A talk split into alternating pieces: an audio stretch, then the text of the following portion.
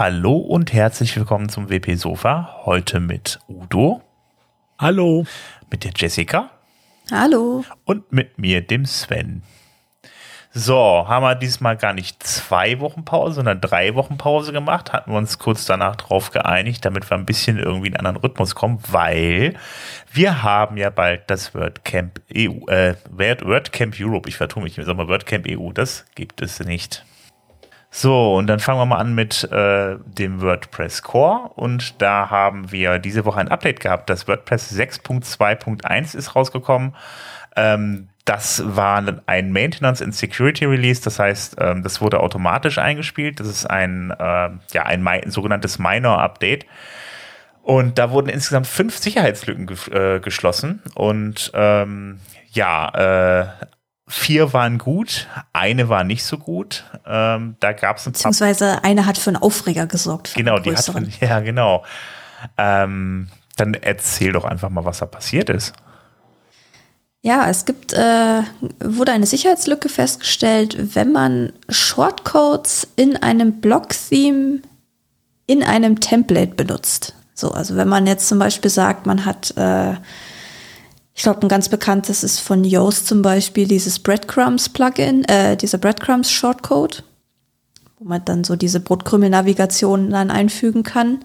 Und wenn man das auf Template-Ebene einfügt, dann funktioniert das Ganze jetzt nicht mehr, weil es da in dem Zusammenhang eine Sicherheitslücke gab. Man hat jetzt die Sicherheitslücke behoben, jetzt funktionieren halt nur die Shortcodes nicht mehr. Und ähm, ja, da gibt's jetzt so, gibt so einen kleinen Workaround, aber so wirklich eine Lösung gibt es aktuell noch nicht, wenn ich das richtig gesehen habe. Ähm, aber man arbeitet da wohl gerade dran, wie man das äh, am sinnvollsten jetzt lösen kann, ohne dass man äh, ja noch mehr Seiten zerschießt weil sich da natürlich auch einige Leute dann zusammengekommen sind ähm, in dem Truck-Ticket und sich natürlich beschwert haben, äh, dass ihre Webseiten nicht mehr funktionieren, ihre Kunden verärgert sind und hast du nicht gesehen? Ja, das ist jetzt so der Aufreger dieser Woche. Also es ging ja darum, ähm, dass sie halt, ich glaube, diese Shortcodes im Inhalt sind die kein Problem. Aber hm. wenn ich die woanders im Theme verwende, dann werden die jetzt nicht mehr ausgeführt, ne? Ja, du musst sie direkt in den Template-Dateien reinsetzen. Genau, wenn du die direkt in Templates hast, da werden die jetzt nicht mehr ausgeführt. Der eine, äh, der eine Umweg, über den man es noch lösen kann, ist, wenn du das Ganze, wenn du ein Template-Part erstellst, da deinen Shortcode reinmachst und den dann in dein Template einfügst, dann sollte es noch funktionieren.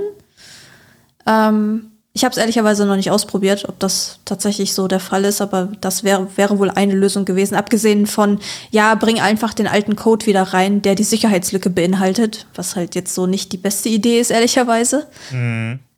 Ähm, aber ja, so eine wirkliche Lösung gibt's da wohl aktuell auch noch nicht. Und da sind sich noch die Security- und Core-Teams noch nicht so ganz einig, wie, wie man das da am besten löst, dass man das weiterhin zur Verfügung stellt. Ja, Stand heute ist das ja dann zwei Tage, wird das diskutiert und bis jetzt eine wirkliche Lösung gibt es da nicht, ja.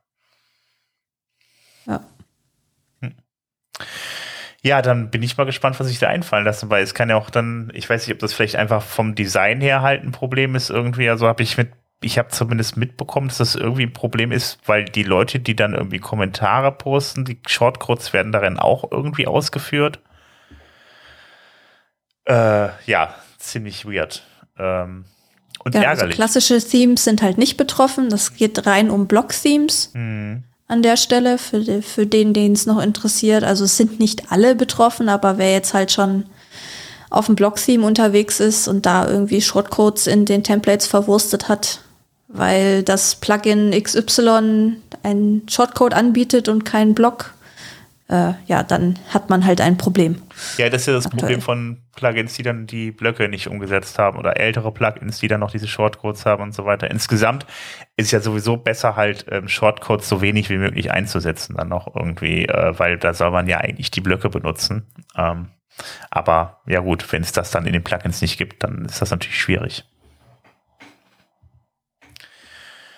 Okay, dann warten wir mal, was da kommt. Ähm, dann würde ich sagen, ja, es gibt Neues zur nächsten WordPress-Version. Da haben wir nämlich die WordPress-Version äh, 6.3 und das ist nämlich die Planung, die geht da jetzt, beziehungsweise die ist losgegangen. Und da gibt es jetzt eine Roadmap. Ähm, Moment, äh, da soll die Version äh, 6, die 6.3 soll am 8. August rauskommen. Ja, noch gute drei Monate, nicht Ja. mehr ganz. Ja, ist noch ein bisschen, ich meine, die 6.2 ist jetzt auch nicht so alt, ne? Also von daher. Ein Monat? Äh, genau. Jetzt, äh, Nee, über einen Monat, sechs Wochen. genau, jetzt ist dann noch ein weiterer Link hinzugekommen. Udo. Sag mal. Ja, das ist nur der normal, äh, die Roadmap, äh, die man nochmal in allen Einzelheiten veröffentlicht hat, ähm, wo man dann äh, genau sehen kann, was an was gearbeitet werden Genau. soll ähm, für 6.3. Genau. Ähm, genau, das hatte ich mich jetzt nicht auf dem Plan. Hast du eine Ahnung, äh, du da mal reingeschaut, was da alles Neues reinkommen soll? Ja, also es ist, ist wohl sehr viel Arbeit am Site-Editor vorgesehen. Ähm, da soll ähm, die Navigation äh, wohl ähm, jetzt äh, nochmal neu angepackt werden. Ähm, da soll eine Page-Sektion äh, äh, in Site-Editor kommen.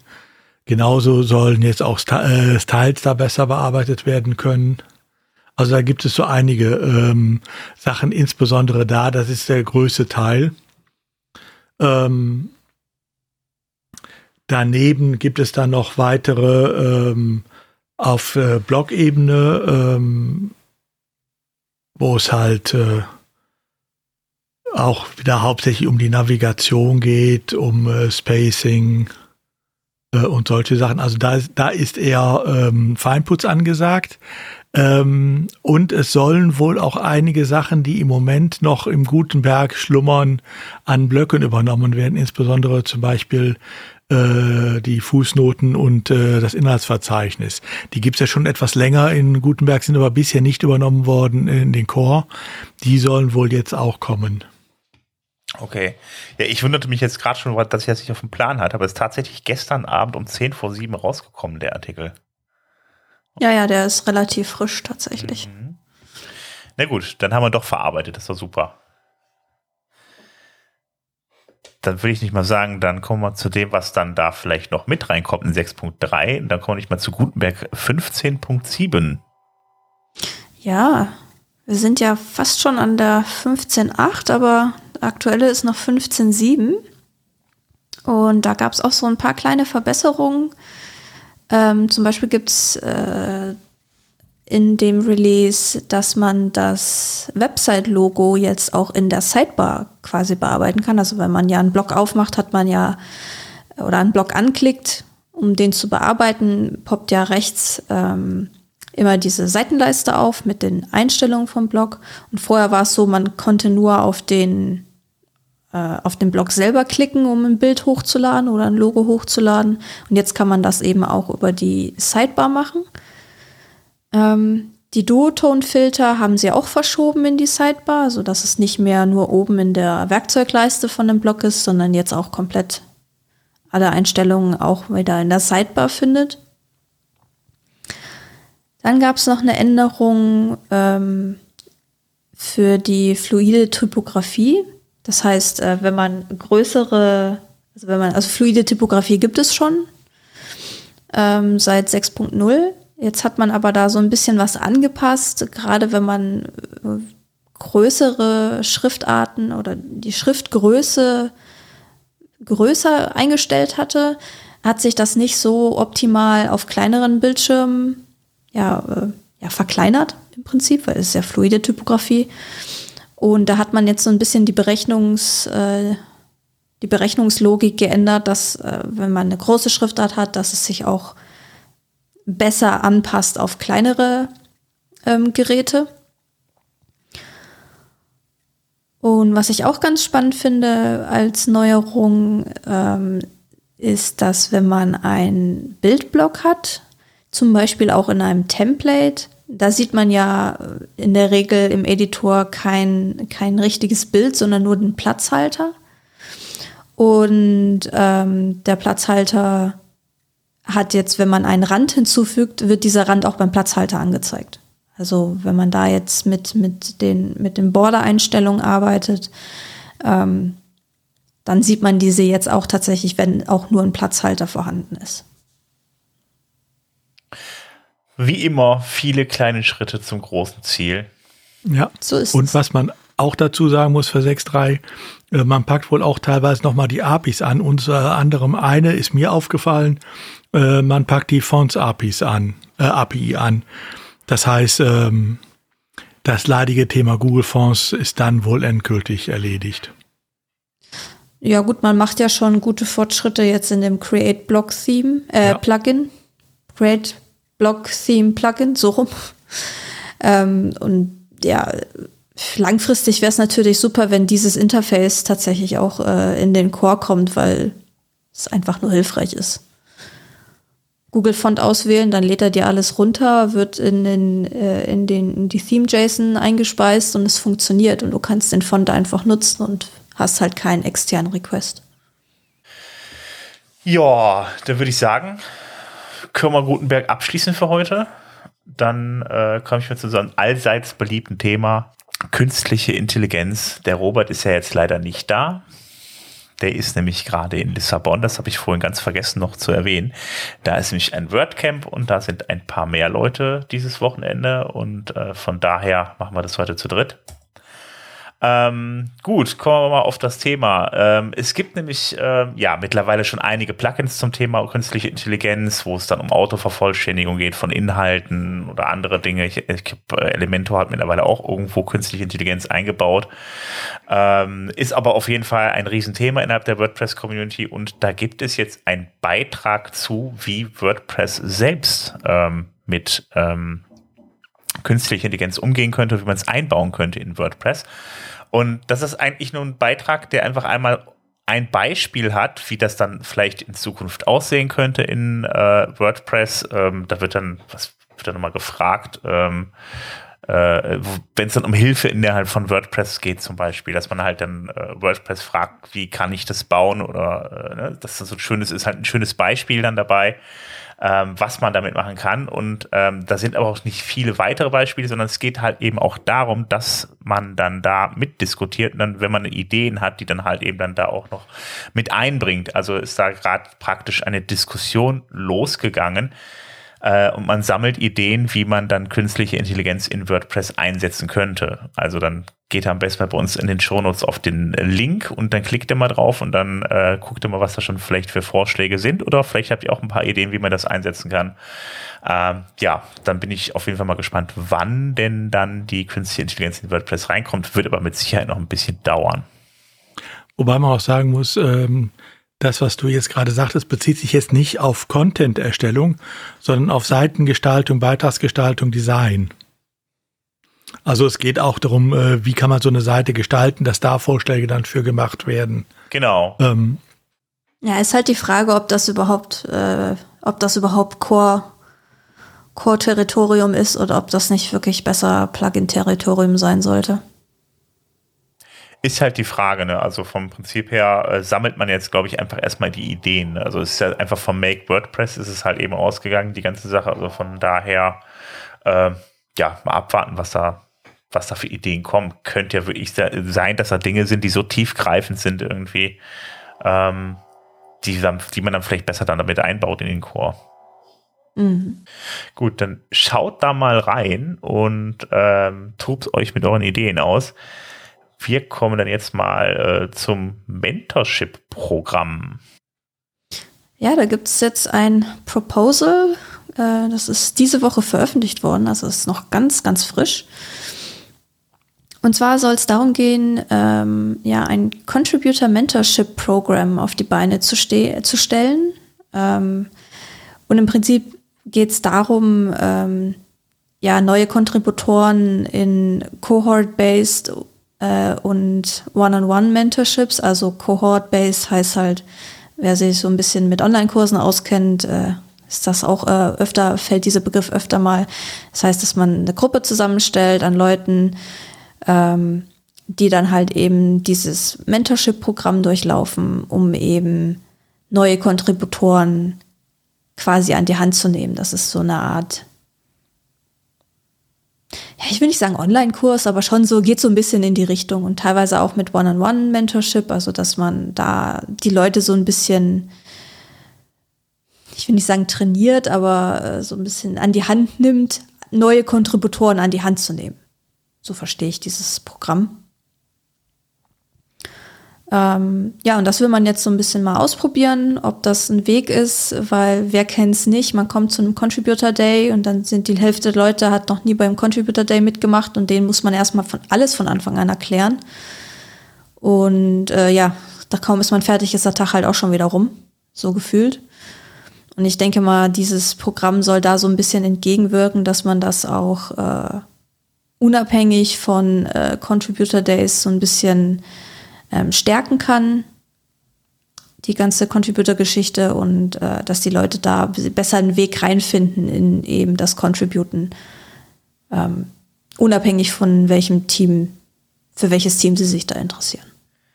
Ja, ich bin, also ich bin mal gespannt, auch was mit den Contributor Days so vielleicht dann mal passiert. Also wenn vielleicht mal ein bisschen weniger Onboarding wären, das wäre schon cool. Also weil das vom Prinzip her momentan ja auch für ich nur eigentlich fast reine Contribute, äh, also Onboarding-Events sind. Also gerade im so, so im äh, Entwicklungsbereich und so weiter, da dauert das schon echt lang, den Leuten dann da was aufzusetzen. Ne? Ja, oder du schließt sie dann halt einfach alle komplett aus, damit du halt mit den Leuten, die schon contributen können und wissen, ja. was zu tun ist, was dann halt aber auch nicht äh, förderlich ist, weil wie sollen die Leute denn sonst reinkommen? Ja, das ist halt diese Gratwanderung, die man da gehen muss. Ja, und vielleicht kann dieses äh, Contributor Mentorship Programm da einfach helfen, mhm. ähm, dass halt äh, erfahrene Kontributoren da so ein bisschen an die Hand genommen werden, um neue Kontributoren an die Hand zu nehmen. Gut, dann sind wir mit dem WordPress Core soweit durch und dann kommen wir jetzt zu den Plugins, Themes und Blöcken. Und da habe ich dieses Mal was mitgebracht. Ähm, ich, wir hatten ja schon ein paar Mal erwähnt, dieses WordPress im Browser. Also das wird dann irgendwie mit SQL-Lite-Datenbank im Browser ausgeführt und sobald ihr den Browser schließt, ist es weg und äh, das wird praktisch immer komplett neu installiert, sodass man dann immer so ja eine kleine, ganz frische Instanz hat von WordPress. Ähm, da kann man ziemlich verrückte Sachen mitmachen. Ähm, wir hatten das ja unter anderem schon dann in ähm, Visual Studio mit drin und so, dass äh, Jetzt geht es aber darum, um die Übersetzungen zu machen. Ähm, das kennt ihr vielleicht, wenn ihr bei den Übersetzungen, bei den Plugins mal schaut, dann habt ihr halt eben große Tabellen, ähm, wo dann halt Wörter drin stehen, die ihr in eure Sprache übersetzen könnt. Und das Problem an der ganzen Sache ist es halt eben, ja, nicht wirklich kontextabhängig. Man sieht halt einen Satz und man übersetzt den, ähm, macht aber nicht immer Sinn, je nachdem, welcher Kontext da ist. Dieses, ähm, äh, ähm, diese Live-Translation, die es jetzt gibt, da gibt es jetzt dann über der Tabelle die Möglichkeit, dann da äh, einen Link zu klicken und dann öffnet sich dann ähm, dieses WordPress im Browser mit dem installierten Plugin und alle Wörter, die zu dem Plugin gehören, sind dann farblich unterlegt. Es gibt also grüne Wörter, die sind bereits übersetzt. Ähm, dann gibt's gelbe, die sind dann halt eben, das nennt man so fuzzy, also die sind halt nicht so ganz sicher und ähm, da ist wahrscheinlich dann noch eine Dis Diskussion notwendig, ähm, wie das übersetzt werden soll. Und es gibt die roten Wörter, die sind einfach noch nicht übersetzt. Und äh, da kann man einfach mit der rechten Maustaste draufklicken und eine äh, Übersetzung hinzufügen. Und ähm, also ich habe es mir vorhin angeschaut und war da sehr begeistert. Ich glaube, der Udo auch.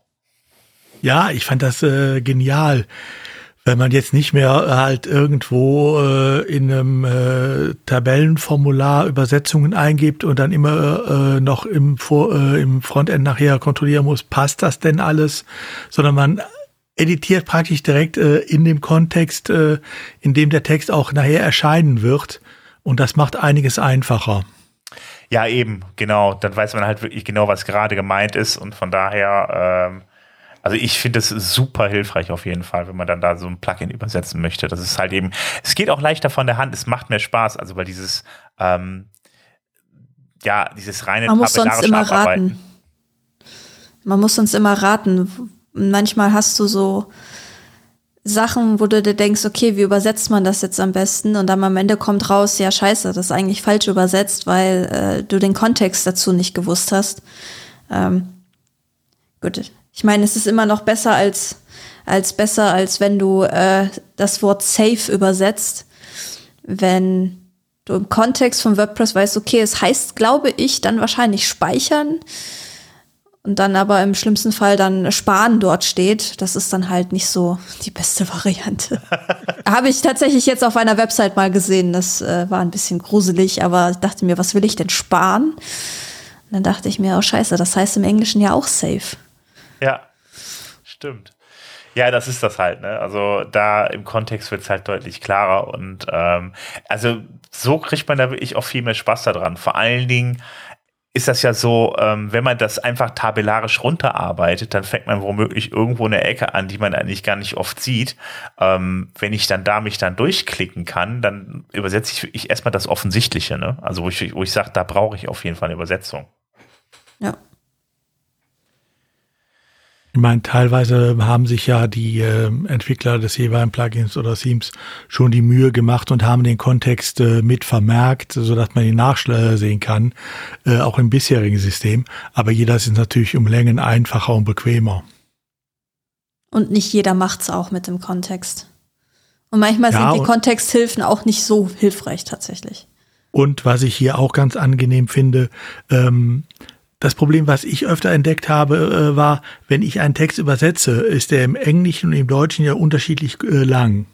Mhm. Und gerade wenn ich jetzt zum Beispiel ein Backend übersetze, wo ich ja oft so Tabellenstrukturen habe, ähm, wenn ich jetzt äh, eine Übersetzung habe, die zu lang ist, ähm, dann passt die irgendwie nicht mehr. Dann wird sie teilweise abgeschnitten, teilweise braucht es dann eine zweite Zeile, ähm, die ursprünglich nicht vorgesehen war, die das Ganze dann wieder aus den Fugen geraten lässt. Ähm, und die Probleme habe ich äh, auch nicht mehr, wenn ich es alles direkt äh, im richtigen Kontext übersetze, weil dann sehe ich direkt, wie der Text da aussieht. Ja. Apropos sehen, dann würde ich sagen, äh, kommen wir mal zu den Themes.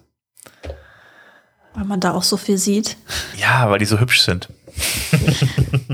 genau. Ah, ja, das gut, ist ja auch schlechte immer, Überleitung. Ich übe äh, noch. du übst noch, genau. Okay, an den Überleitungen wird gearbeitet.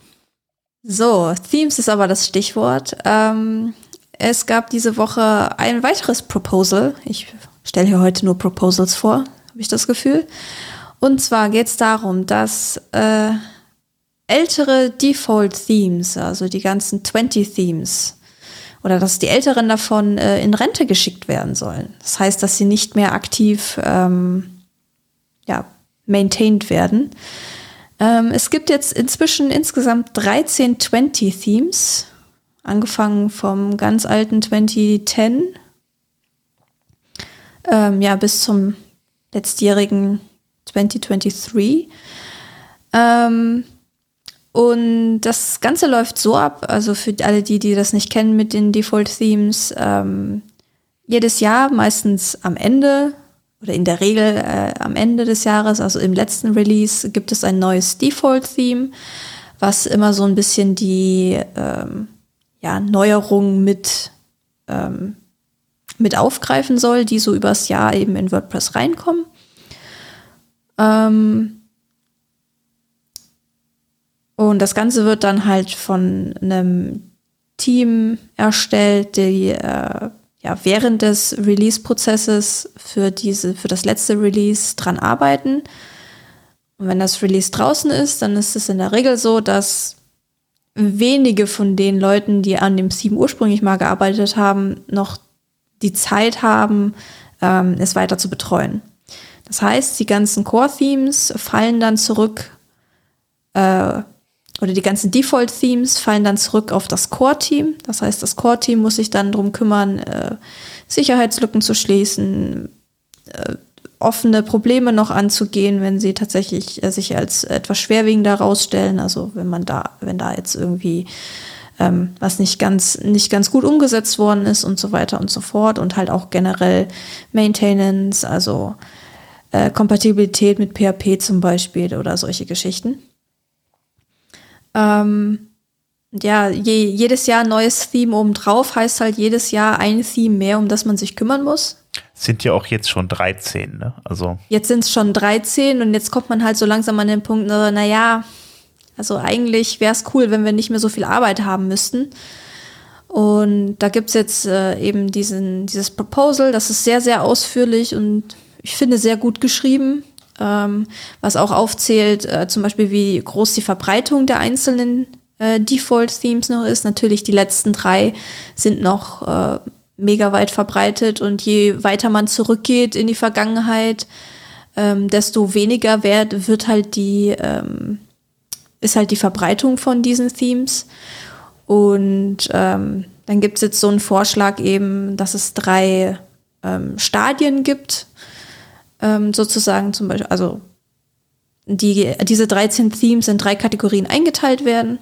Das eine eben die Retired, also die, die in, jetzt in Rente geschickt werden.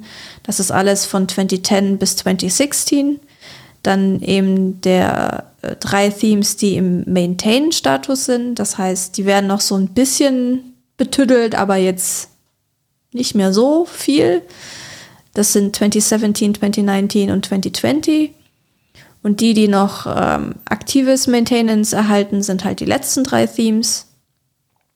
Und so soll das ähm, ja dann auch jedes Jahr wieder evaluiert werden, weil ich bin mir nicht sicher, wie das ist mit den, ob da dann jedes Jahr das Theme eine, das letzte Theme eins durchgeschoben wird. Ähm, auf jeden Fall soll das halt so erstmal etwas ausgedünnt werden, was die, die Arbeit mit diesen Default-Themes angeht. Ich meine, Sie sagen halt, die letzten drei Themes werden ja sowieso immer mit WordPress ausgeliefert. Das heißt, die müssen wir vollumfänglich weiter äh, betreuen. Genau. Ähm, und äh, dann alle im Maintenance-Mode behalten, äh, die mehr als 0,5 Prozent äh, äh, äh, Website-Nutzer haben. Also auf mehr als 0,5 Prozent der WordPress-Webseiten genutzt werden. Und dann kommt man auf diese Einteilung, die du dann auch da hattest.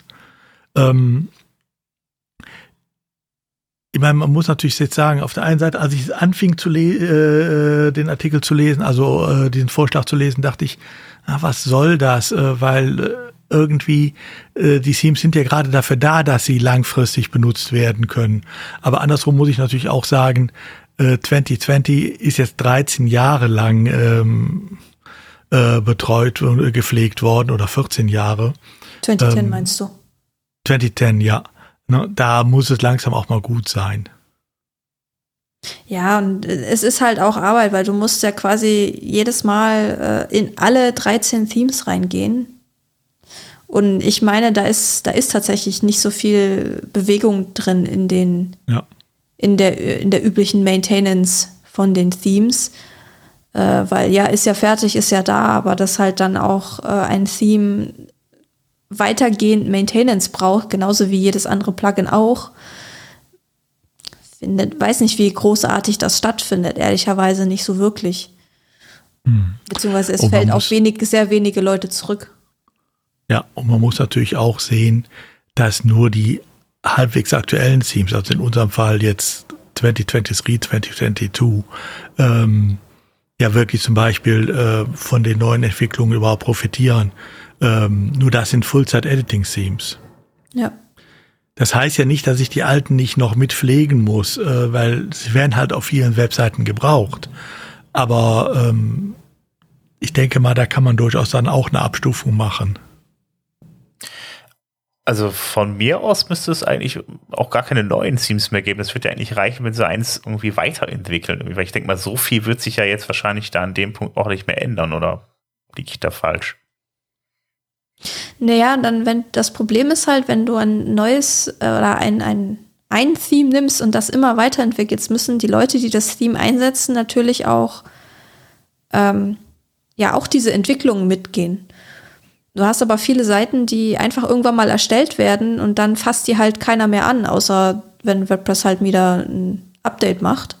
Oder vielleicht alle Jubeljahre da einer mal äh, auch ein Major-Update ausführt, wenn das nicht automatisch läuft. Ähm und es wird halt schwierig, da neue Features einzubauen, weil vielleicht wollen diese Leute gar nicht, dass sich da großartig was ändert. Und das ist halt auch bisher so, wie es läuft. So, du hast dein 2020, dein 2020-Theme, das läuft. Und stell dir vor, jetzt kommt, weil du den Site-Editor hast, äh, sieht dein Theme plötzlich ganz anders aus, weil so viele Änderungen gemacht werden müssen, damit das halt mit dem Site-Editor funktioniert. Ja, ja, gut, das stimmt schon. Also da hat man sich ja wahrscheinlich dann auch ein bisschen damit vorgerettet, dass man dann da, äh, äh dass man die Leute nicht da in den Wahnsinn treibt mit, äh, an, mit, mit lauter Theme-Updates, ja. Ja, das stimmt. Und ich glaube, ja. dafür ist das schon gar nicht mal so schlecht, weil dann kannst du nämlich auch von Grund auf immer neu sagen, okay, wir haben jetzt ein das Theme sieht so aus und das nächste sieht von Grund auf anders aus, was du halt auch nicht machen kannst im selben Theme, sonst steigen dir die Leute halt auch aufs Dach, wenn ihre Website plötzlich ganz anders aussieht. Ich meine, wir hatten ja auch bei den Themes jetzt mal vor dem Frontside-Editing geredet, äh, durchaus sehr unterschiedliche Designsprachen. ähm, einmal so eine Trauerkarte mit schwarzen Rand, dann hatten wir mal eins ich weiß nicht mehr welches das war, ähm, 15 oder 16 muss ja, glaube ich, gewesen sein. Oder 15 war das, glaube ich, die Trauerkarte. Ja. Ne? Äh, dann gab es mal eins mit sehr, einer sehr starken Menübetonung und einem Seitenrand dran und so weiter. Die hatten alle ihre Berechtigung, auch gleichzeitig nebeneinander. Ähm, aber ähm, heute ist der Umbruch doch um einiges stärker. Und ähm, auf Dauer bei einem bleibt und das immer weiter bearbeiten, gut, kann man ja auch, könnte man machen, aber dann haben wir natürlich irgendwann wieder das äh, Kubrick-Dilemma. Äh, ne? Wir haben jetzt zehn Jahre lang ein Theme benutzt und jetzt können wir es doch nicht einfach abschaffen die Diskussion hatten wir ja auch schon mal, bevor die 2010 und folgenden Themes kamen. Ja, ja gut, ich meine, aber es, die letzten beiden Themes waren ja vom Prinzip, das eine baut hier auf dem anderen auf. Ne? Also ja. äh, ich meine, wenn man es denn dann so macht und das eine 2020, das andere 2023 nennt, dann geht's ja auch noch, weil dann werden die Leute halt beim 20, äh, 2022 bleiben. Und äh, äh, dann werden die das 2023 muss man dann ja eh separat installieren. Also von daher äh, ja, vielleicht gar nicht so blöd, das weiterhin so zu machen, ja. Ja, aber da, wie gesagt, das ist jetzt auch nur erstmal ein Proposal. Ähm, es ist noch nichts in Stein gemeißelt und man darf sich auch da gerne an der Diskussion beteiligen. Eben. So, dann kommen wir mal, da wir gerade bei Themes sind, zu den Theme Picks. Und äh, da haben wir gleich zwei mitgebracht. Ich fange mal mit dem Frost an. Ähm, das ist auch dann wieder ein Full-Site-Editing-Theme und ja, das müsst ihr euch mal angucken. Also ich finde es sensationell schön, es ist super aufgeräumt, schön klar, ähm, schöne, schöne Abstände auch und also ich es ist so als Beispiel in so einer Schwarz-Weiß-Variante, dann gibt es da aber unterschiedliche Style-Varianten von. Ähm, noch nicht allzu viele Farben, aber da kann man ja selber ein bisschen basteln. Also das würde ich mir auf jeden Fall mal anschauen. Also ich finde es sehr schick. Ja, eine sehr schöne, klare äh, Designsprache, nicht verspielt, äh, ganz klar und glatt. Also ich finde das genial, sowohl für ähm, Unternehmensseiten, wenn man sowas bauen will, als auch zum Beispiel für, selbst für Newspaper finde ich das schön. Für Newspaper, ja, es gibt ja halt eben entsprechende Pattern und so weiter, ne? Also von ja. daher, also äh, ist ja relativ umfangreich. Ich werde es mir auf jeden Fall mal installieren, mal austesten. Definitiv. Ich finde es schick. Dann hast du aber auch noch eins, ne? Ja, ich habe dann auch noch eins mitgebracht. Ähm, das heißt Stacks. Ähm, das ist jetzt kein Theme, was ihr bitte sofort auf euren Seiten installiert, weil da wäre es gruselig. Stacks äh, erfüllt genau einen Zweck. Ähm, es ist ein Theme, mit dem ich mit WordPress wunderbar Präsentationen bauen kann. Ach. Ne, das, was ihr sonst halt äh, mit den entsprechenden Microsoft oder LibreOffice-Produkten macht, PowerPoint und Co., geht halt auch hiermit. Man kann hiermit wunderbar Karten bauen und man braucht nur ein bisschen scrollen und die nächste Karte erscheint. Ähm, eigentlich ganz nett gelöst äh, mit vielen Freiheiten. Äh, es ist sehr rudimentär im Design. Da muss man halt wirklich die Karten einzeln dann noch machen. Aber dabei hat man ja dann wieder alle Freiheiten, die einem Blog-Theme lässt. Ähm, also wer mal eine Präsentation auf eine andere Art und Weise äh, machen will und sie vielleicht auch nachher ins äh, Netz stellen will, äh, hat hiermit eine gute Möglichkeit. Mhm. Also ich gucke gerade mal, also der Preview, Preview bringt da ja nichts. Ah, das ist die Theme-Homepage, okay. Ah nee, dann du kannst, bin ich auf GitHub. okay, alles klar. Gut. Ähm, nee, es gibt inzwischen ähm, das auch auf äh, WordPress. Ah. Org. Ähm, und äh, wenn du da einfach mal auf, die, auf WordPress.org dir das äh, Theme nimmst, Text, und äh, mal auf Preview guckst. Ähm, ja. Die funktioniert da ganz gut. Ähm, das sieht zuerst mal nach nicht viel aus, aber dann äh, geh mal rein und äh, beweg mal ein bisschen äh, den Cursor. Ja. Gut. Dann lassen wir den Link mal drin, würde ich sagen. Den anderen nehmen wir wieder raus. Da kommt man sowieso hin. Ähm, ja, spannend auf jeden Fall, ja. Dann eine komplette WordPress-Instanz für eine Präsentation ist auch mal spannend. naja, gut, okay, in der Multisite geht das ja. ja. ja, stimmt, genau. Multisites für jede Präsentation eine neue Site anlegen. Auch cool. Ja, kann man machen, ne? Also. Nö, du kannst auch eine so machen für x verschiedene Präsentationen. Das ist ja kein Thema. Ja. Du kannst dieses Pattern ja auf jeder Seite wieder neu verwenden. Ja. Stimmt. Macht Sinn. Dann äh, kommen wir mal von den, Plug äh, von den Themes zu den Plugins. Ähm, ja, jetzt gar nicht so sehr selber die Plugins, sondern mehr das Team, was an den Plugins arbeitet. Und da gab es ja in letzter Zeit halt eben ein bisschen, ja, äh, bisschen Wirbel drum, weil äh, die Wartezeit, bis ein Plugin gereviewt wird, ist halt extrem in die Höhe gegangen. Ähm, Problem war einfach, dass man ja da ein bisschen unterbesetzt war im Laufe der Zeit. Äh, da gab es kein wirkliches Onboarding im Laufe der Jahre. Man hat mal, hat mal ein bisschen was angefangen, aber irgendwie äh, ist das Team nicht größer geworden. Dann sind Leute krank geworden und dann sind Leute auch dabei zu gehen. Und äh, am Ende, ja, war eigentlich gar keiner mehr wirklich da in dem Plugin-Review-Team. Und ähm, ja, dann hat man jetzt mal sich in den letzten Monaten ein bisschen darum gekümmert und da gibt es jetzt ein Update. Insgesamt wurden jetzt fünf Leute geonboardet. Das heißt, ähm, es gibt jetzt ein neues Team, das bald dann auch vorgestellt werden wird, ähm, was diese Plugins reviewt. Also insgesamt ist das Plugin-Team ja nicht ausschließlich nur für Reviews da, sondern insgesamt so für das Plugin-Verzeichnis. Aber da gibt es dann fünf Leute, die sich darum kümmern und da hat man dann nicht nur äh, die Leute hinzugeholt, sondern man hat sich auch darum gekümmert, dass ein weiterer Onboarding-Prozess entstanden ist, ähm, dass die Toolings, also die Tools, die es vorher gab, die gab es dann auch teilweise nur einzeln für die Leute, die hatten dann Skripte bei sich laufen. Das sind halt alles Sachen, die sind jetzt dann so alle mit in den Prozess integriert worden. Teilweise finden die dann jetzt selber auf der Seite statt und so weiter. Also ähm, da ist viel passiert, da wird auch noch ein bisschen was passieren und bis Mika Epstein, das ist ja diejenige, die zuständig ist für das Plugin Verzeichnis. Bis sie dann weg ist, ähm, ja, äh, haben wir dann praktisch dann eine komplett neue Mannschaft stehen, neues Tooling da. Und ja, dann hoffen wir mal, dass es wieder schneller geht. Momentan wartet man knapp einen Monat darauf, dass das so ein Plugin gereviewt wird. Ähm, das soll wieder auf sieben Tage zurück und wenn möglich dann auch noch schneller gehen in Zukunft. Also von daher ist man fleißig dabei.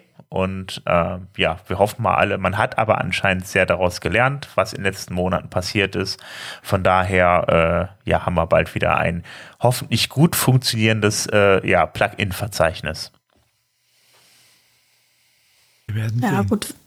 Wird auch Zeit, dass das so ein bisschen verteilt wird, sage ich mal, das Wissen, weil na, ne, man hat ja so dieses, ja, was ist, wenn du vom Bus überfahren wirst ja. oder vom LKW überfahren wirst, dann ja, eben. Hat halt so ein Öko Ökosystem wie WordPress halt ein Problem, wenn da nur drei Leute sind. Ja, ja, vor allen Dingen, wenn man sich überlegt, dass, wie gesagt, dieses Tooling und so, das hat ja alles bei den Leuten auf dem Rechner stattgefunden. Das hat sich im Laufe der Zeit so entwickelt, dass sich irgendwelche Skripte auf Seite gelegt haben, die halt auch nicht dokumentiert waren und so. Das ist ja, ja. alles, wäre ja alles weg gewesen, dann, wenn, wie du sagst, halt eben irgendjemand was passiert wäre. Von daher war es jetzt auch höchste Eisenbahn, ja. Naja gut, wobei bei drei Leuten hätte man mit dem Bus ja schon äh, genau zielen müssen. Also da wäre es jetzt nicht ganz so schlimm gewesen, aber nichtsdestotrotz für so ein Riesenökosystem wie WordPress es ist, ist er natürlich ähm, mager also, gewesen. Ich hatte da jetzt, ich für mich hatte jetzt noch zwei Leute da. Das war einmal der Samuel Wood, der leider sehr krank geworden ist. Und ich wollte gerade sagen, da hast du schon immer einen erwischt, ne? Genau, und dann war ja eigentlich nur noch äh, Mika, also ich meine, den hätte es auch richtig erwischen können. Also der hätte auch nicht mehr sein können, der Samuel, also der, der, der Samuel Wood. Ähm, und dann wäre nur noch Mika da gewesen. Und dann hätte es ja wirklich diese Ein-Personen-Problem gehabt. Ne? Dass wenn, wenn dann jetzt noch was passiert, dann, naja. Aber gut, ist alles gut gelaufen, sind auch alle froh. Von daher äh, hoffen wir mal, dass es bald wieder normal läuft und äh, ja, schön, dass, das, dass so viel passiert ist, auf jeden Fall. Ja. Damit schließen wir den Block, äh, ja, die Blöcke, die Plugins und die Themes und kommen jetzt zur Security. Da haben wir auch, auch noch eine Kleinigkeit mitgebracht.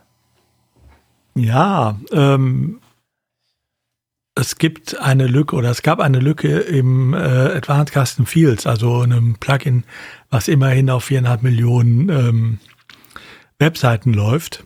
Das wäre jetzt an sich keine Meldung wert, weil ähm, es gab eine ähm, Cross-Site-Scripting-Lücke, äh, die ist äh, vom Betreiber äh, von ACF ähm, im 0, nichts gefixt worden. Soweit alles gut ähm, und äh, ne, das, was wir immer sagen, wer ähm, sein äh, WordPress aktuell hat und die Updates immer macht, war auch da auf der sicheren Seite. Dass das nicht immer so äh, allerdings funktioniert, wie wir uns das immer vorstellen, äh, das zeigt gerade diese Lücke. Denn witzigerweise bei der Lücke gab es innerhalb von einem Tag äh, einen entsprechenden Proof of Concept, wie man sie ausnutzen konnte. Und sie wurde dann auch innerhalb von einem Tag ausgenutzt. Ähm, was immer noch ausreichend war, ne? Also die Plugin-Entwickler, äh, WP Engine ist ja, glaube ich, bei äh, ACF, ne? Die waren um einige schneller, alles kein Thema. Ähm, das Problem ist nur, dass selbst zehn Tage später dieses neue Update mit dem Patch nur auf 30 Prozent der Webs oder 31,5 Prozent der Webseiten ähm, ausgespielt war. Hm. Das heißt, nur ein Drittel der ACF-Nutzer, und äh, ACF wird auf vielen Webseiten genutzt, ähm, war geschützt.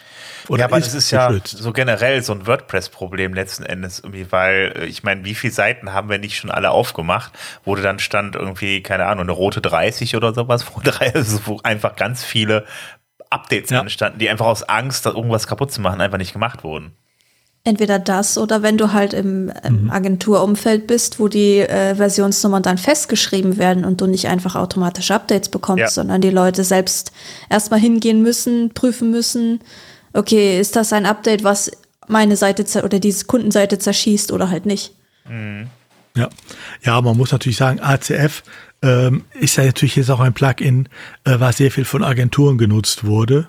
Die haben damit WordPress-Webseiten äh, gebaut ähm, aber wenn sie natürlich nachher dann nicht mehr gebucht werden für die Pflege der Webseite, dann bleibt es irgendwann offen. Ne? Dann bleibt das Scheunentür auf. Eben, das ist es ja. Und hier sieht man ganz deutlich die Folgen, die das hat. Denn wir unterhalten uns bei ACF-Webseiten ja jetzt auch, also Webseiten, die mit Advanced Custom Fields gebaut sind, nicht um mal eben die kleine Vereinswebseite oder die Handwerker-Webseite, hallo, hier bin ich. Hm? Die brauchten das nicht. Vielleicht auch im Ausnahmefall. Ja, aber selten, ne? Ja, eher selten haben, tatsächlich. Ja. Die haben sich nicht in äh, Advanced Custom Fields eingearbeitet. Äh, das tut man sich nicht freiwillig an. Och, wenn du Spaß an Technik hast, warum nicht? Also. ja, nein, das ist ja auch ein mächtiges Werkzeug, aber äh, das ist, glaube ich, eher von Agenturen und so genutzt worden. Ja. Aber wie gesagt, es zeigt, ähm, dass, das, dass wir mit dem Update durchaus noch ein Problem haben. Ne? Mhm. Und dass wir da durchaus mal dran arbeiten müssen. Ja, das ist, also es gab ja für große Plugins schon äh, Zwangsupdates, so ist ja nicht. Also äh, könnte man theoretisch gesehen auch tun, nur ja, gut. Das ist natürlich eine Sache, die greift aber auch so arg in die Seite ein, wenn da irgendwelche Leute eine ältere Version haben äh, und es dann kracht, dann betrifft das äh, elementare Funktionen der Seite wahrscheinlich, ne? Ja, aber ich denke auch mal, ähm, ich meine, wir haben ja heute eigentlich die automatischen Updates auch für Plugins und Themes. Ähm, hier unterhalten wir uns äh, über einen Zeitraum von zehn Tagen. Also am 4. Mai ist äh, das, ähm, die Lücke entdeckt worden, am 5. Mai ist sie gepatcht worden und am 15. Mai, äh, vom 15. Mai sind die Daten, die ich eben sagte, mit den 31 Prozent. Ähm, da hätte also auch das automatische Update schon, wäre äh, schon längst drüber gelaufen. Das heißt, wir haben auch noch zwei Drittel der Seiten, die ACF benutzen, die auch die automatischen Updates ausgeschaltet haben. Aus welchen äh, Gründen auch immer. Ja. Ja, ja, Moment, die Plugins selber kriegen noch keine automatischen Updates, nur Zwangsupdates, wenn da irgendwas sein sollte. Also. Nee, nee. Die äh, du kannst sie auch updaten lassen. Ja, du kannst das einstellen, da muss aber aktiv hingehen, ne? Also muss ja kein Opt-out, das ist ja ein Opt-in. Ja, das ist tatsächlich ein Opt-in.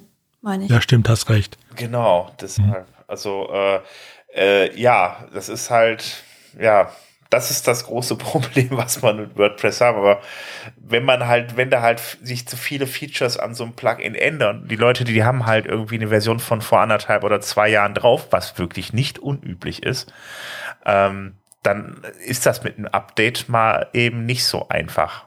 Ja. Also ich meine, vor allen Dingen bei ACF, wie gesagt, nicht, weil beim Yoast SEO, also das ist so ein bisschen was anderes irgendwie. Also ich glaube, keine Ahnung, also ja, keine Ahnung, genau. ähm, das ist auch so ein Plugin, wo ich einfach immer ohne schlechtes Gewissen eigentlich, was ich eigentlich fast immer ohne schlechtes Gewissen updaten kann und weil das nicht wirklich so Kernfunktionen betrifft. Im Zweifelsfall stimmt der Titel vielleicht nicht richtig, ist ja vielleicht nicht richtig, das kann ich dann schnell beheben. Ähm, aber bei ACF sind es halt wirklich dann komplexe Formulare, ne? Also die sind ja nicht umsonst dann da drin. Also das sind dann schon irgendwelche Prozesse, die ja abgebildet werden, ne? Bei ja. Just hatte das doch auch mal, ist schon ein bisschen länger her, aber die hatten doch auch mal, wo dann danach noch ein Update rausgeschossen werden musste, weil doch irgendwas sehr schief gelaufen ist.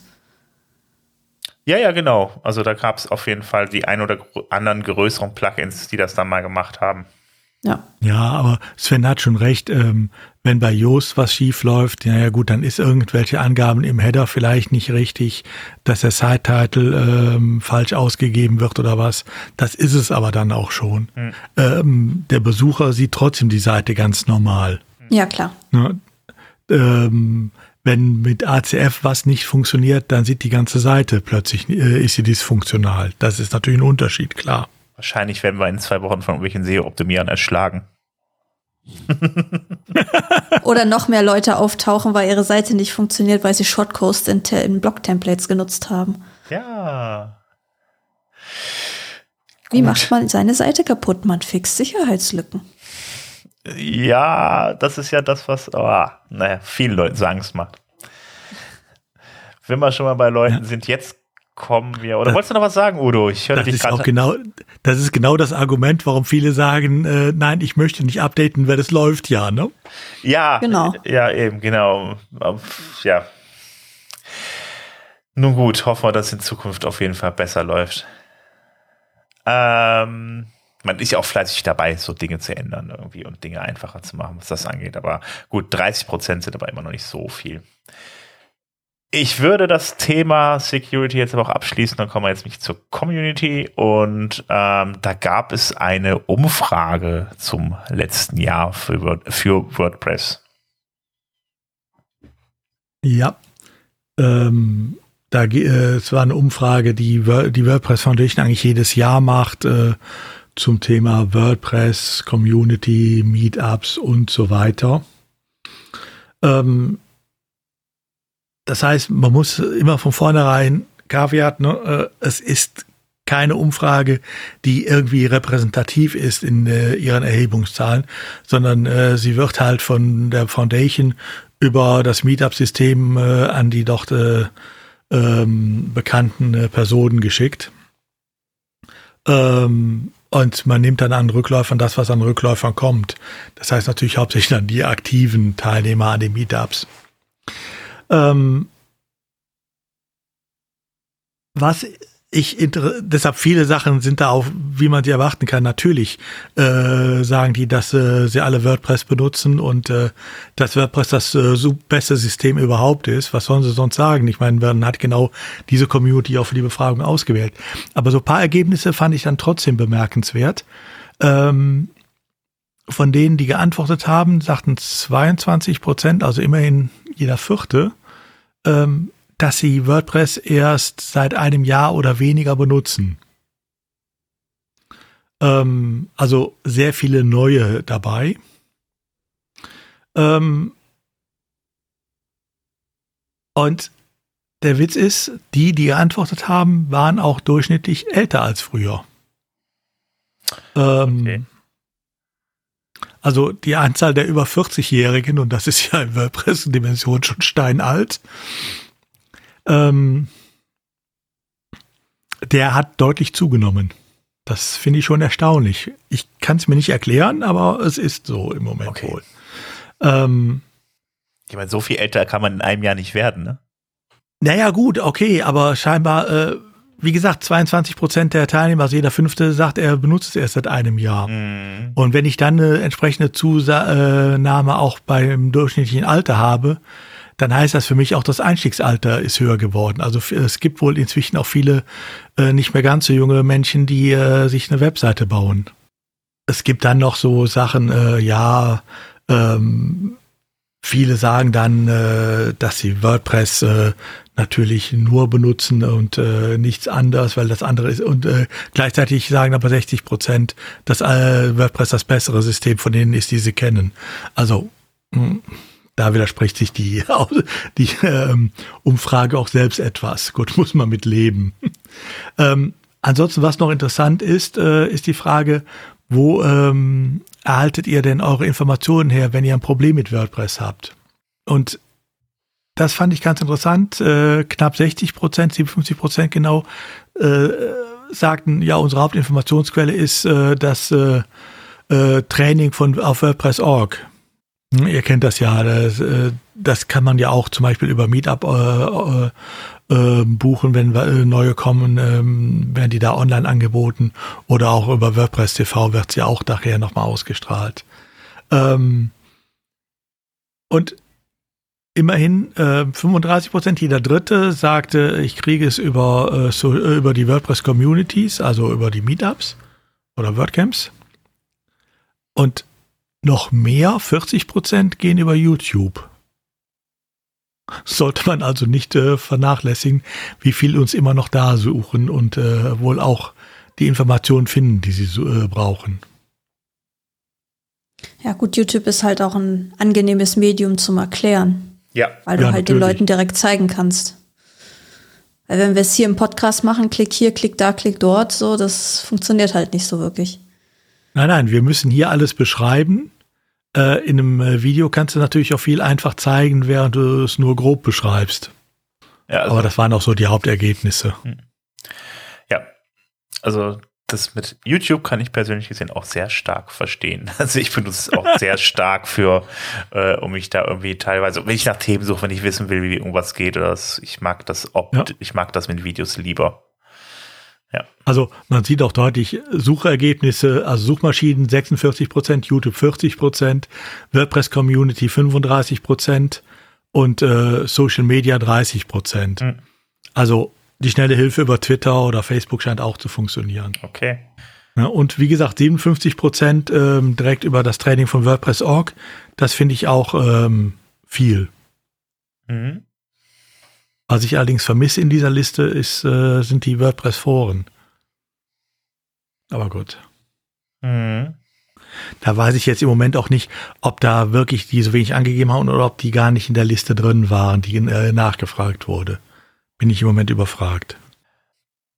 Dann, ähm, ja, komme ich jetzt mal zu dem Meetup selbst. Äh, da ist es ja so, dass man da ähm, ein wenig Hilfe bekommt, wenn man denn dann Kosten hat. Ähm, bis jetzt, also die meisten konnten es jetzt zumindest im deutschsprachigen Raum so regeln, dass sie irgendwie irgendwelche kostenlose Räumlichkeiten bekommen haben. Wenn man aber die Chance in seiner Stadt nicht hat, einen kostenlosen Raum zu bekommen, ähm, da gab es bisher fünf Dollar pro Person und Meetup, die einem von der Foundation zur, äh, zur Verfügung gestellt wurden. Ähm, das ist jetzt ähm, dank der Sponsoren, so wurde dann in dem äh, Post äh, geschrieben, ähm, auf 10 Dollar pro Person und Meetup angewachsen. Das heißt also, wenn ihr dann 20 Leute habt, könnt ihr 200 Dollar bekommen, um euch einen entsprechenden Raum dann zu mieten. Also wie gesagt, pro Meetup. Ja. Es gibt ja auch Meetups hier in Deutschland, äh, die das Programm durchaus schon in Anspruch genommen haben. Mhm. Ihr müsst nur beachten, ihr könnt jetzt nicht sagen, wir kriegen 200 Euro, dann gucken wir mal, was wir kriegen, sondern ihr müsst natürlich nach wie vor für euer Meetup nach äh, Lokalitäten suchen, ähm, die kostenfrei sind, nach Möglichkeit. Coworking, so bieten sich da ja oftmals an. Ähm, wenn das nicht ist, ähm, wird natürlich im Einzelfall geprüft, ist das noch angemessen, weil klar, es gibt Länder oder Regionen, da ist es teurer als in anderen. Ähm, aber dann kriegt man halt entsprechend auch äh, die Kosten äh, von der Foundation für die äh, Anmietung ähm, des Raums für ein Meetup. Ähm, teilweise, glaub, ich weiß nicht, ob es immer noch so ist, äh, früher gab es das dann zuerst mal für ein halbes Jahr und nach dem Motto, sucht noch mal weiter, aber was äh, günstigeres findet und wenn nicht, gucken wir dann weiter. Mhm. Aber da gibt es auf alle Fälle die Möglichkeit, ähm, oder sollte sich auch kein Meetup gerade jetzt äh, nach Corona, ich weiß ja, einige haben durchaus noch Schwierigkeiten, einen Raum zu finden, ähm, weil der alte nicht mehr äh, greifbar ist oder was. Ähm, da ist das, glaube ich, eine gute Möglichkeit, äh, um zumindest mal wieder an den Start zu kommen und dann sieht man weiter. Eben. Dann einfach mal da durchklicken.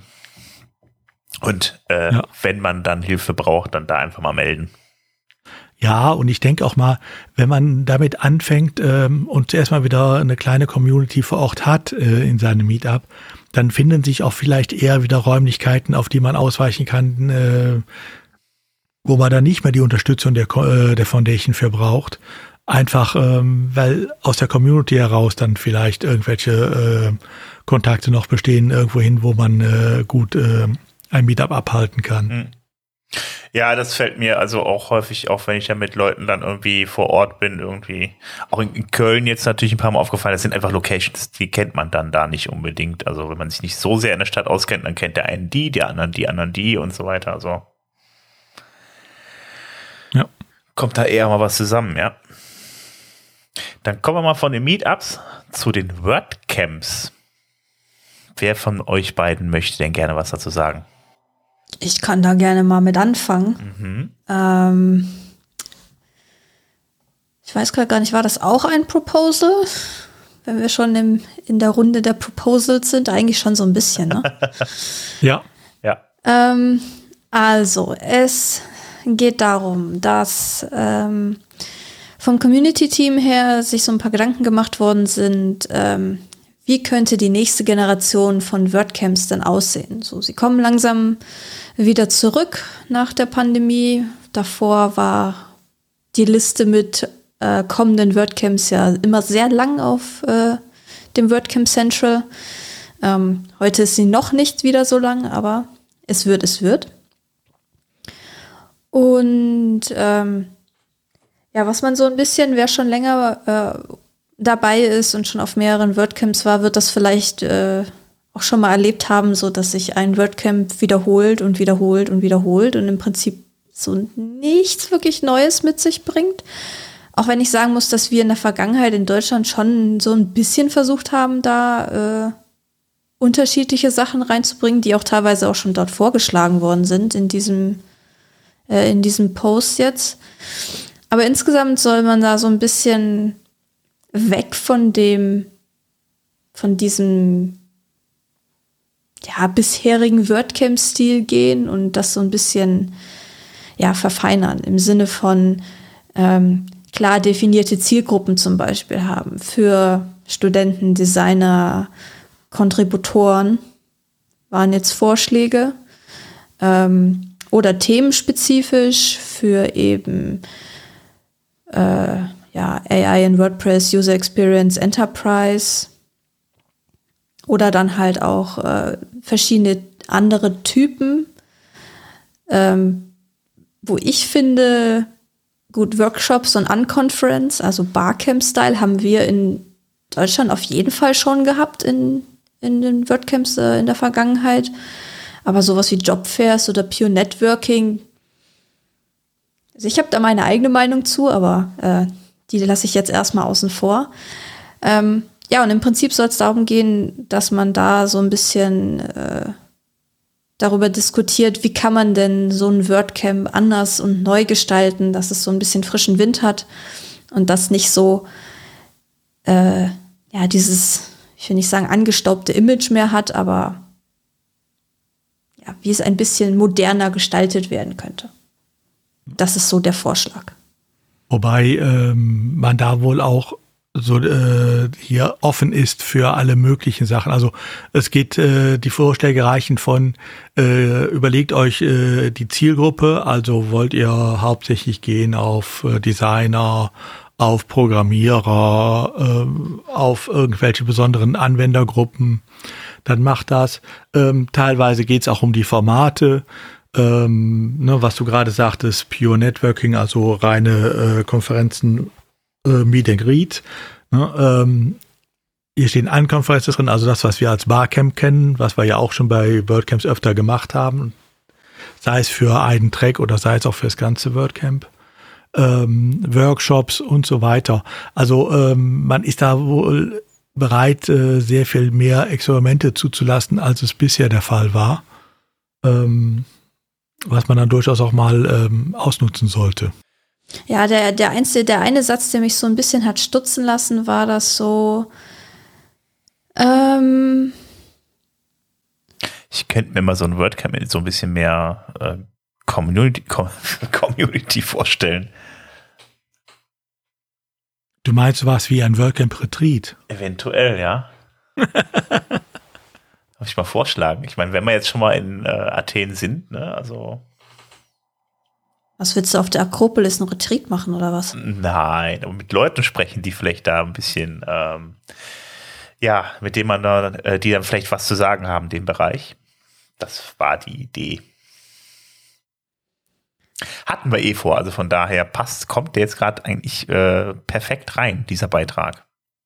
Ich muss auch sagen, wir hatten auch schon thematische WordCamps, so ist das nicht. Ne? Also es war schon ja. mal, ging schon mal in die also Richtung. Also, also. Wir hatten auch schon Barcamp-Style WordCamp komplett. Ja. Es, es heißt hier auch schon äh, ganz klar, ähm, dass die Foundation auch bereit ist, für solche neuen Experimente Geld äh, locker zu machen.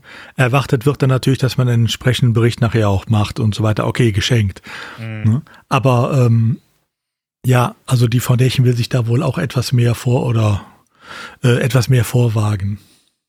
Ja, ich weiß nicht, ob der Beitrag editiert worden ist oder ich sehe es nicht mehr. Auf jeden Fall war das Wording irgendwie, dass alle jetzt neuen WordCamps sich einer dieser Challenges stellen sollen. Ähm, und die, die schon jetzt bisher in, im Anlauf sind, äh, ja, noch so sein ja, können nee, wie bisher, aber. Äh, ja, ich weiß, was du meinst, es steht noch drin. Es, also, okay was äh, man sagt, ist, alle bisher schon geplanten können so stattfinden, wie sie auch sind. Alle neuen Bewerbungen äh, werden von uns ermutigt, äh, äh, ermuntert, äh, es in diesem neuen Stil auch zu machen. Okay, gut, Wobei, habe ich es nicht übersehen. Nee, nee, hast nicht übersehen. Ähm, da steht aber in so einem Nebensatz drin, deshalb kann man es leicht überlesen. Mhm. Ähm, da sie aber gleichzeitig auch sagen, regionale WordCamps äh, soll es nach wie vor, also Local Meetups und äh, äh, alles soll es nach wie vor geben, ähm, denke ich mal, ähm, ist das eher eine äh, Möglichkeit, um neue Camps anzusetzen hm. äh, und äh, auch über die Foundation ähm, abzuwickeln. Ja, ich bin auf jeden Fall mal gespannt. Also wie gesagt, das äh, äh, Retreat werden wir da sowieso jetzt zur Sprache bringen und ähm, ich muss auch ganz ehrlich sagen, die das Feedback darauf war bis jetzt, ich kenne jetzt zumindest keinen, der gesagt hätte, nee, das war scheiße. Also und eigentlich wollten alle da noch mal eins haben. Also von daher äh, bin ich mal gespannt, was sie sagen zu dem Format und zu den Kosten. Schauen wir mal. Ich glaube, zu dem Format werden sie nicht großartig äh, was dagegen halten können, nur zu ja. den Kosten. Ja, ja. Das war ja beim letzten Mal schon nicht so ganz einfach, wenn ich das mm. richtig in Erinnerung habe, ne? Ja, es war nicht einfach, weil einfach die, ähm, die Kosten, die wir hatten, das Budget musste halt viel größer sein. Das war auch gar kein Problem, das durchzusetzen. Es war einfach so, man hat natürlich einfach den Ehrgeiz, die Kosten auch zu stemmen. Das heißt, die Sponsoren zu bekommen und so weiter. Ähm, wir hatten aber dadurch, dass wir, wie, wie gesagt, dann halt irgendwie doppelt so hohes Budget wie ein normales WordCamp hatten, halt einfach Schwierigkeiten, dann die Sponsoren zusammenzubekommen. Und ähm, das hat halt eine Lücke reingerissen damals. Und äh, da ist dann die Foundation auch ohne Mohren sofort eingesprungen. Ähm, das Problem ist jetzt eigentlich nur, dass man jetzt nach der Pandemie gesagt hat, ja, mh, mm, äh, ja, vielleicht doch ein bisschen schwierig, weil wir haben nicht allzu viel Geld das würde man gern vielleicht für ein paar mehr WordCamps ausgeben. Ähm, das war das Problem. Ich weiß nicht, ob das immer noch das Problem ist ähm, oder ob sich das jetzt halt eben auch gelöst hat. Wir hatten ja schon ein zweites vor, das war ja ein Plan und das war ja auch genehmigt. Also von daher mal abwarten, was da passiert. Dann da, also wir werden dann in Themen mit ein paar Leuten mal sprechen. Da war halt nur Corona zwischengekommen. Ja, eben, genau. Das war 2020. Wir waren äh, zwei Monate vor dem WordCamp Retreat und äh, dann haben wir das, ich am letzten Tag, wo wir es noch konnten, abgesagt damals, weil äh, wir. Ja, ich weiß, ich war ja dabei. Ja, eben, genau. Äh, Saßen da alle in dem Meetingraum in Soltau und so. Hm, hm. Und es ist allen extrem schwer gefallen, aber es war ja so gesehen die richtige Entscheidung. Es war ein Dreivierteljahr Vorarbeit, ne? Und das, die war dann weg. Und äh, ja. von daher äh, war das natürlich für alle super äh, ärgerlich. Aber nun gut. Schauen wir mal weiter. Vielleicht klappt es ja in Zukunft nochmal. Wir drücken auf jeden Fall die Daumen. Und bequatschen die Leute. Gut. Dann sind wir durch mit dem Thema oder hast du irgendwas noch gefunden, was du gesucht hast? Nee, Udo hat es ja gefunden. Ich meine, ich habe den Satz jetzt auch gesehen, also alles gut. Alles klar. Ähm, ja, dann kommen wir, ja, steht jetzt unter Business ähm, zu einem äh, ja, alten Weggefährten. Das ist das alte WordPress vom Prinzip her, äh, was sich ja damals abgespalten hat. Es geht um Classic Press und ähm, ja, da gibt es ein neues Lebenszeichen. Das geht halt dann da auch weiter. Zwischenzeitlich hat man schon mal erzählt, ähm, von einer Umfrage, was denn jetzt mit Classic Press passieren soll. Und äh, da gibt es einfach äh, das Problem, dass einfach sehr viele Änderungen auch in WordPress gab und auch Änderungen, die jetzt nicht äh, unbedingt mit, den, mit dem äh, Blog-Editor zu tun hatten oder mit dem Themes. Ähm, da das so viele Änderungen waren und die die Änderungen aber mitnehmen wollten, haben sie sich gesagt, ähm, sie wollen es forken. Also darüber haben die abgestimmt und jetzt haben sie es gemacht und jetzt gibt es eine Version äh, Classic Press 2.0, die anscheinend aber auch noch einige Bugs hat, äh, wo die dann noch Hilfe brauchen und ähm, Genau, da sind sie fleißig dran. Ähm, alles im Allen haben sie dann auch mal erzählt, wie das da mit dem Funding ist. Also die haben halt eben ein paar tausend Dollar zusammenbekommen, werden also auch von äh, manchen finanziert. Und äh, ja, Aussage ist noch, dass die Community gerade dann wächst. Ähm, Zahlen ja, wobei bei dem Funding muss man zusagen, sie haben es geschafft, im letzten Jahr 1800 Dollar zusammenzukriegen. Also das ist das gesamte Funding.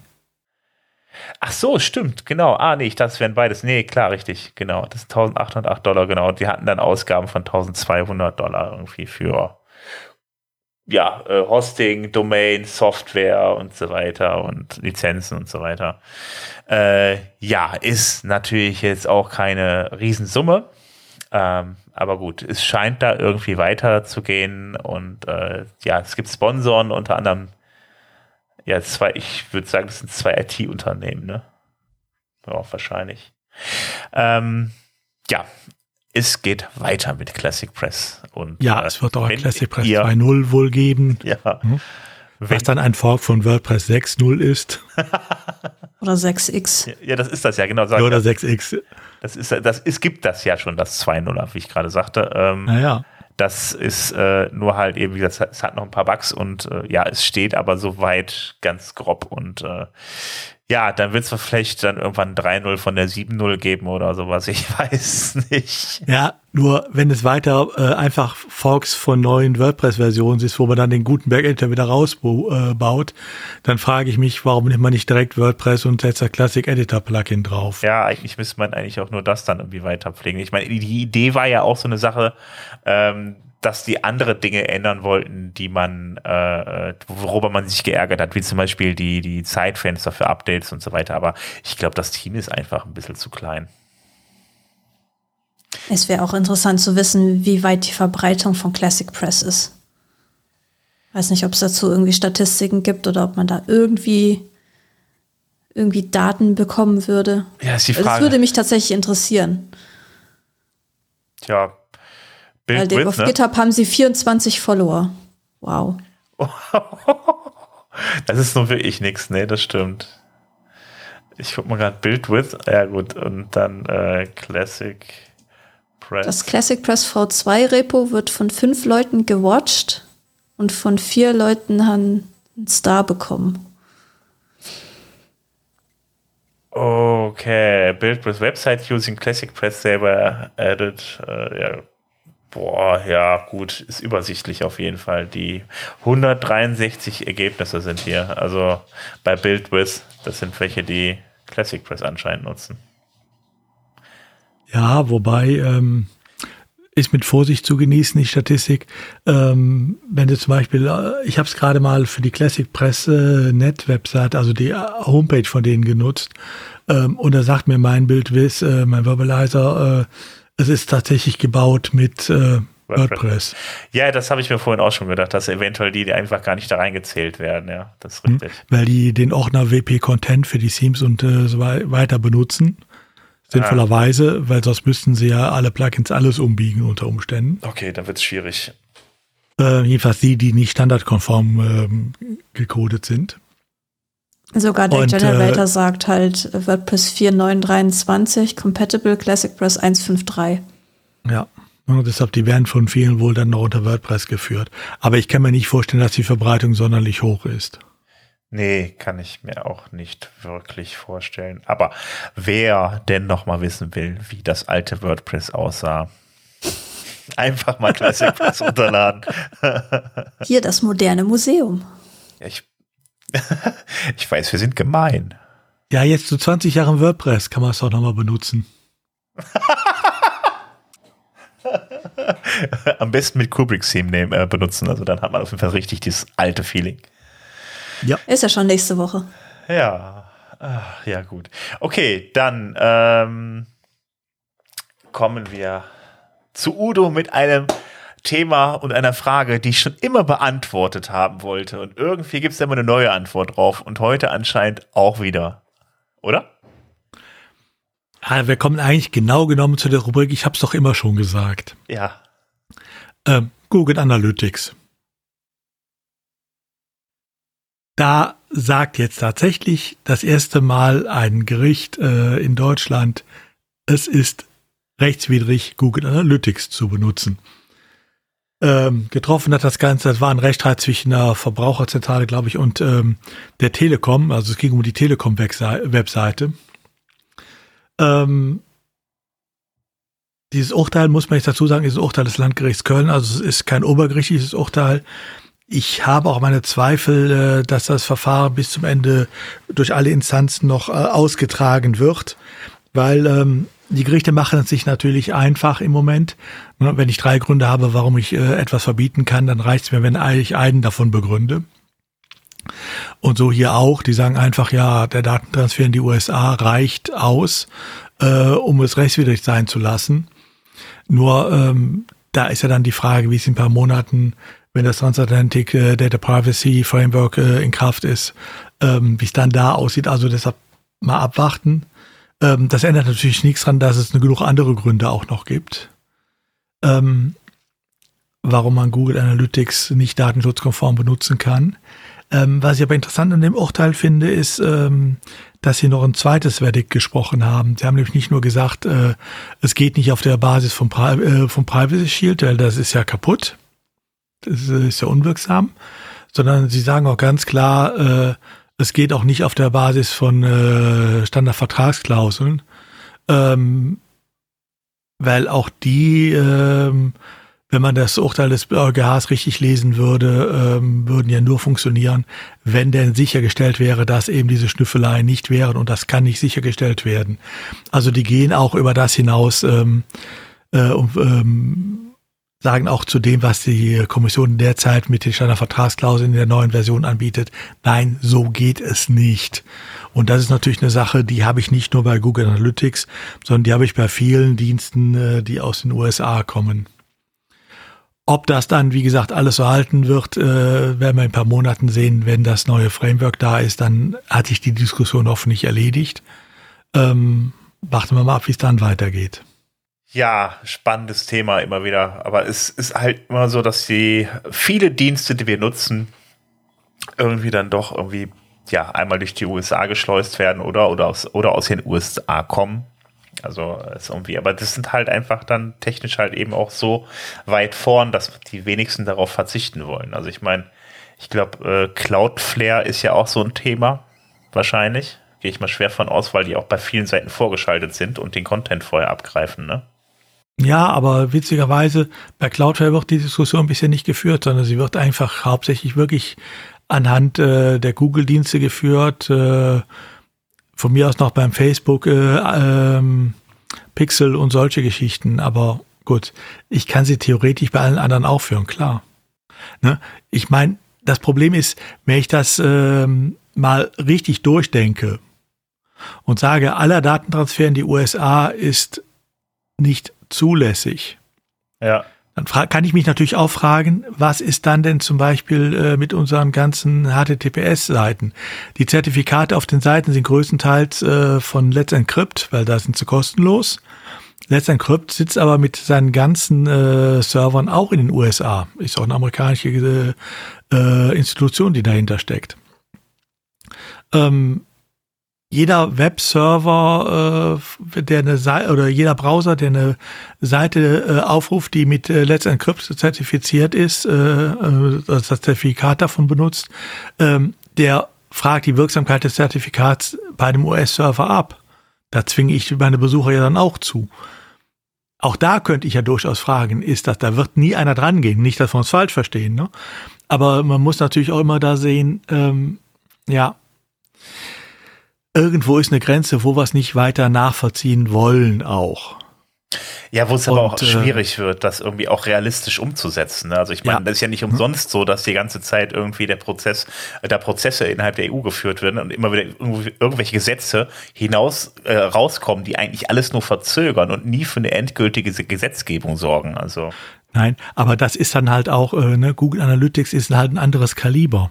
Mhm. Äh, Google Analytics ist ein Dienst, auf den kann ich ja durchaus verzichten und kann ihn durch andere Sachen ersetzen. Ja, genau genommen auch nicht immer. Es gibt paar äh, Situationen, die kann ich, wo ich keinen Ersa wirksamen Ersatz äh, vor, äh, mir vorstellen kann, aber in 99,9 Prozent der Fälle kann man es sicherlich ersetzen. Ja, bei Cloudflare sieht das wieder anders aus. Na klar, Cloudflare ist auch ein amerikanisches Unternehmen und äh, äh, die Server, über das ausübbar liegen teilweise auch in den USA. Ähm, aber Cloudflare ist halt äh, auch dafür da, die Seite weltweit auslieferbar zu machen und äh, dafür zu sorgen, dass sie äh, nicht, äh, es ist ja auch ein äh, Angriffsschutz, der dabei ist und äh, ähm, alles, das da, für ein CDN brauche ich halt, wenn ich sowas wirklich brauche, ähm, halt auch ein weltweites Netz. Ähm, und ja, wie will ich das ohne USA und entsprechende Länder machen? Geht ja, nicht. Das stimmt. Ne? Deshalb Cloudflare, denke ich mal, ist eine ganz andere ähm, Liga äh, von Notwendigkeit, die dann dahinter steckt, genauso wie bei unserem Beispiel mit Let's Encrypt gerade. Ähm, das ist eine ganz andere ähm, Klasse als äh, etwas wie Google Analytics ist, was ich für 99 Prozent aller Webseiten locker gegen was anderes datenschutzkonformes austauschen kann. Ja, ich hatte, mir ist es halt die Tage aufgefallen, gerade halt eben bei Cloudflare, weil ähm, ja, die ja irgendwie auch dann teilweise als VPN-Killer beschrieben werden überall. Und ähm, dann habe ich dann irgendwann mal festgestellt, dass das dann bei denen äh, halt so läuft, dass der komplette Traffic zwar verschlüsselt ist, aber bei denen einmal entschlüsselt wird und dann wieder verschlüsselt wird, weil sie müssen kurz reingucken, was drin ist, um dann halt eben entsprechend Dinge abzuwehren. Ähm, aber der komplette Traffic, also alles, was, was, was, was da ist, steht im Endeffekt einmal im Klartext bei denen. Und das, ja, ist, das ist schon, äh, das hat mich schon schwer gewundert. Also, äh, die Verschlüsselung zum Browser des äh, Aufrufen des Besuchers, die geschieht von Cloudflare. Mhm. Und das heißt, äh, Cloudflare kann im Klartext alles mitlesen. Ja. Aber das ist bei den CDNs überall so halt der Fall. Mhm. Ja, eben. Anders geht's ja auch nicht technisch, ne? Da würde es schwierig werden, ja. ja. Gut, dann kommen wir jetzt mal zu einem heute, ich glaube, äußerst umfangreichen WP-Sessel. Wir haben wieder fleißig Links gesammelt von euch und ähm, ja, dann kommen jetzt praktisch ähm, ja, die ganzen Beiträge, die ihr geschrieben habt innerhalb der letzten drei Wochen und äh, danach darf der Udo gerne die anstehenden Events machen. Sonst hört ihr nur noch mich. Ähm, also, der Bernhard Kau, der hat ähm, was zum Thema verschachtelte Funktionen in PHP geschrieben und warum man sie vermeiden sollte. Das ist also, wenn ihr dann so eine Funktion habt und in der Funktion steht nochmal der, äh, äh, noch einmal Funktion drin und äh, ja, da geht er ein bisschen genauer drauf ein. Dann haben wir heute zweimal den Jonas Tietgen und zum einen, so fügst du den TikTok-Pixel in WordPress äh, ein, äh, in Klammern äh, DSGVO-konform. Ist wieder was für Udo, kann der sich gleich mal durchlesen ob das denn stimmt? Also TikTok äh, und DSGO-konform sind zwei Wörter, die ich bitte nicht in einem Satz lesen möchte. Gut. Es sei denn, da steht ein Nicht dazwischen. Okay, alles klar. Ja, dann kannst du ja auf den Beitrag antworten. Hat der Jonas Aber was zu tun? Ich, Nein, äh, Jonas hat schon recht. Ich kann sowas natürlich DSGVO-konform einbauen. Ähm, nämlich so, dass äh, erst äh, TikTok äh, davon erfährt, wenn draufgeklickt wird, und dann ist es der Besucher. Ähm, ob ich das will, ob das Sinn macht, ist dann eine andere Geschichte. Okay. Gut, der, der Jonas, der hat aber noch ein bisschen mehr geschrieben. Ähm, der hat nämlich noch den WordPress Cookie Plugin Guide geschrieben und äh, ja, was man dazu wissen sollte, was die Cookie Plugins angeht. Und dann haben wir noch Pixelbar. Äh, das ist, äh, da habe ich jetzt keinen Namen zugefunden. Normalerweise, also hinter Pixelbar steckt der Gino Kremer. Der war auch schon irgendwann mal im Podcast hier. Und er hat was zum, oder beziehungsweise auf Pixelbar steht dann etwas über das SEO-Schema und so, wie es, äh, so hilft es ihrem äh, Google-Ranking. Also da könnt ihr ein bisschen was zum Thema SEO lernen. Dann hat der, äh, ja, wie spreche ich es richtig aus? Der See, sage ich einfach mal nur, dann lest euch das mal in den Shownotes durch. Ähm, der hat einen Artikel geschrieben äh, zum Thema Premium-Plugins und kostenlose Übersetzung und warum das überhaupt passiert. Und der ganze Text, den gab es eigentlich nur in Englisch, der wurde euch dann von Simon Kraft übersetzt. Dann hat Bernhard Kau noch was geschrieben. Ähm, fehlende Sidebar-Widgets nach der Migration. Was war passiert? Da ist ja am lebenden Beispiel, äh, wird das mal äh, erklärt, äh, was nach der Migration seiner Widgets passiert ist. Dann haben wir den Thorsten Landsiedel noch. Der hat ein bisschen Erfahrung mit DNS-Einträgen gemacht. Da gibt es nämlich die SPF-Einträge und da gibt es, wenn man die nicht setzt, auch keine Mails. Und äh, ja, das hat er mal rausgefunden und was da, äh, ja, wie das Problem entstanden ist, beschreibt er in seinem Beitrag. Und dann haben wir natürlich immer, wie immer noch den Hans-Gerd Gerhards mit dabei. Ähm, dem ist eine Meta-Box verschwunden und das war gar nicht so einfach, die wiederherzustellen und das erklärt er dann in seinem Beitrag, wie er das gemacht hat. Der musste tatsächlich dafür den Yoast-Support äh, kontaktieren und es ist ein bisschen komplizierter als gedacht. Und dann haben wir noch MarketPress und da geht es dann um rechtliche Anforderungen an einen WooCommerce-Shop. Die haben ja auch das Plugin German Market und äh, da ein bisschen Erfahrung drin gesammelt. Und zu guter Letzt haben wir noch Carol Ohlinger und Lukas Radke. Das sind die beiden, die dann ja maßgeblich den Cloudfast-Hackathon ähm, mit äh, zu verantworten haben. Und da gibt es einen Podcast, könnt ihr einfach reinhören. Und das war der WP-Sessel für heute. Also bleiben nur noch die anstehenden Events und die darf der Udo gerne jetzt ja, vorlesen. Ja, obwohl sie bei dir eigentlich besser aufgehoben wären, weil von den drei Events, die wir haben, äh, mindestens zwei sind, von denen ich, bei denen ich mir sicher bin, dass du da bist. Das erste ist jetzt im Juni, vom 8. bis 10. Juni, das WordCamp äh, Europe in Athen. Mhm. Ich glaube, du bist da, ne? Ja. Jessica, du bist auch da. Mhm. Robert wird auch da sein, also sagt mal Hallo bei uns. Ähm, dann das WordCamp US äh, vom 24. bis 26. August. Ähm, da habe ich Leuten gehört, da wäre auch ein gewisser Sven Wagner äh, anwesend. Also ich glaube, der Robert wird auf jeden Fall wieder da sein und ich habe auf jeden Fall ein Ticket gekauft, als ich gehört habe, es sind nur noch 180 Stück da nach einem Tag, äh, habe ich mir direkt mal ins gesichert und ich würde da auch gerne wieder rüber. Ja, ist ja auch Ostküste, ist ein bisschen einfacher als West, also von daher. Ja, Stimmt, ist diesmal leicht zu erreichen. Ja, ja, man muss nicht so oft umsteigen. ja.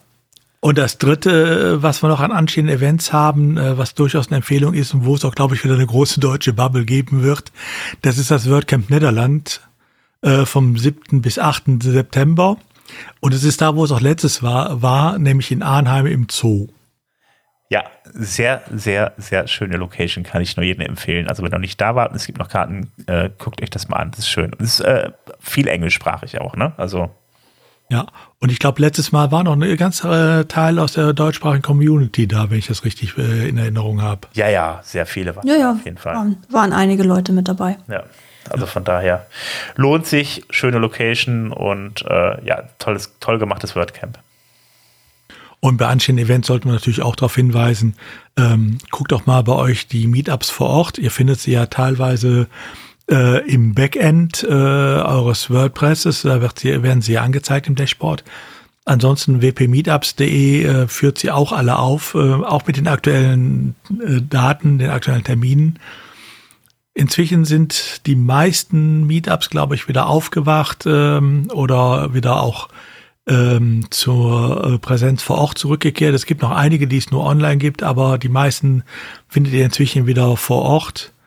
Und ich glaube, die würden sich alle freuen, ähm, wenn ihr auch da wieder hinkommen würdet.